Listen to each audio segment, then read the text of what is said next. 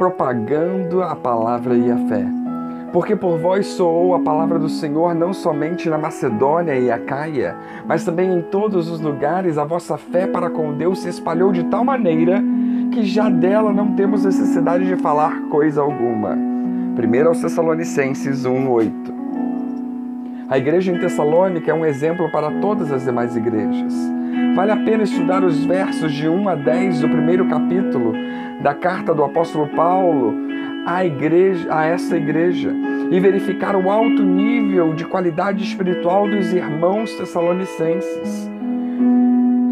Nessa meditação, o de destaque é para o verso 8, porque ele mostra que a maturidade espiritual daquela igreja é comprovada não por um teste teológico, mas pelo resultado do seu trabalho. Analisemos alguns detalhes deste verso. Primeiro, partindo de vocês. Notemos que o apóstolo Paulo deixa claro que a iniciativa foi da igreja. Eles não esperaram alguém da sua denominação para motivá-los, nem ficaram aguardando que viesse um anjo do céu para orientá-los, ou mesmo um grande evangelista para liderá-los, mas simplesmente num ato de obediência à ordem deixada pelo Senhor Jesus Cristo, decidiram fazer a vontade de Deus.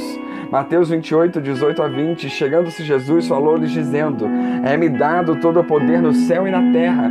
Portanto, ide fazei discípulos de todas as nações, batizando-os em nome do Pai, do Filho e do Espírito Santo, ensinando-os a guardar todas as coisas que eu vos tenho mandado, e eis que estou convosco todos os dias até a consumação dos séculos. Amém. Em segundo, vemos o trecho propagou-se a mensagem do Senhor. No original grego, a palavra propagar pode ser traduzido como soar, ecoar ou retumbar. Com certeza foi uma obra do Espírito Santo realizada entre eles que os impulsionou e os levou a proclamarem a mensagem do Evangelho do Senhor Jesus Cristo.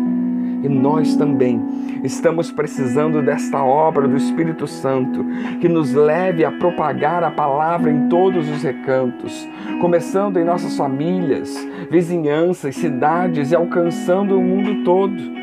Atos 1:8 Mas recebereis a virtude do Espírito Santo que há de vir sobre vós, e ser-me-eis testemunhas tanto em Jerusalém como em toda a Judéia, Samaria e até os confins da terra. A terceira parte que vemos o texto é: Por toda parte tornou-se conhecida a fé que vocês têm em Deus. O testemunho daqueles irmãos era tão forte e visível, independente das circunstâncias, que, mesmo em tribulação, eles se tornaram exemplos. Fato que levou as pessoas em toda parte a ficarem conhecendo que estes irmãos tinham uma grande fé nas lutas e tribulações, devemos colocar nossa completa confiança em Deus de tal forma que as pessoas ao redor também sejam motivadas a confiar no Senhor. Filipenses 4, 6 a 7: Não estejais inquietos por coisa alguma. Antes, as vossas petições sejam em tudo conhecidas diante de Deus, pela oração e súplica com ação de graça. E a paz de Deus, que excede todo entendimento, guardará os vossos corações e os vossos sentimentos em Cristo Jesus. O resultado é que o apóstolo Paulo não tinha necessidade de dizer mais nada sobre isso. A palavra do Senhor foi tão divulgada, a fé tornou-se tão conhecida que o apóstolo Paulo não precisava ensinar-lhes mais nada. Eles estavam tão bem instruídos que eles mesmos poderiam propagar a fé e o evangelho naquela região. Se nós pensarmos bem, nós não deveríamos depender dos grandes evangelistas fazendo cruzadas. Se todas as igrejas começarem a propagar a palavra, nós alcançaremos nossas cidades, nossas regiões, o nosso país e o mundo para Cristo. E esse é o conselho de Paulo ao Timóteo: Conjuro-te, pois, diante de Deus e do Senhor Jesus Cristo, que há de julgar os vivos e os mortos na sua vinda e no seu reino, que pregues a palavra, enches a tempo e fora de tempo, redáguas, repreendas, exortes com toda longanimidade e doutrina. 2 Timóteo 4, 1 e 2. Para que isto venha acontecer, nós precisamos de um grande avivamento espiritual. Nós não podemos ficar parados, indiferentes e apáticos diante da situação. Devemos seguir o conselho do apóstolo Paulo aos Efésios. Não vos embriagueis com vinho em que há contenda, mas enchei-vos do Espírito. Efésios 5,18. Os crentes devem se sentir desafiados a propagarem a sua fé e a palavra do Senhor por toda parte. E isso será possível se cada um tomar alguns passos. Primeiro, estabelecer uma comunhão diária de oração e intercessão.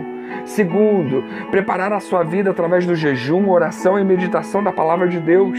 Terceiro, equipar-se frequentando os cultos, estudos, a escola bíblica dominical, seminários, grupo familiar, célula, GECEL. Quarto, estabelecer como meta uma vida de santificação, abandonando as práticas pecaminosas que entristecem o Espírito Santo, afastando-se de qualquer tipo de contaminação mundana e buscando se conformar a Cristo e a Sua palavra. Quinto, estabelecer como meta testemunhar, compartilhar do Evangelho sempre que nos for dada uma oportunidade pelo Espírito Santo. E sexto, buscar incessantemente a unção espiritual. Precisamos ficar claro, precisa ficar claro em nossa mente que essa é uma obra do Espírito Santo. Não adianta nada estabelecer metas, estratégias se não houver unção. Se tivermos o poder de Deus e somarmos isso a estratégias efetivas, sem dúvidas, espalharemos o Evangelho de Cristo. Vidas serão salvas e a glória de Deus encherá toda a terra como as águas cobrem o mar. E aí, aceitaremos ou não o desafio de propagar a fé e o Evangelho do Senhor Jesus Cristo? Que Deus nos abençoe.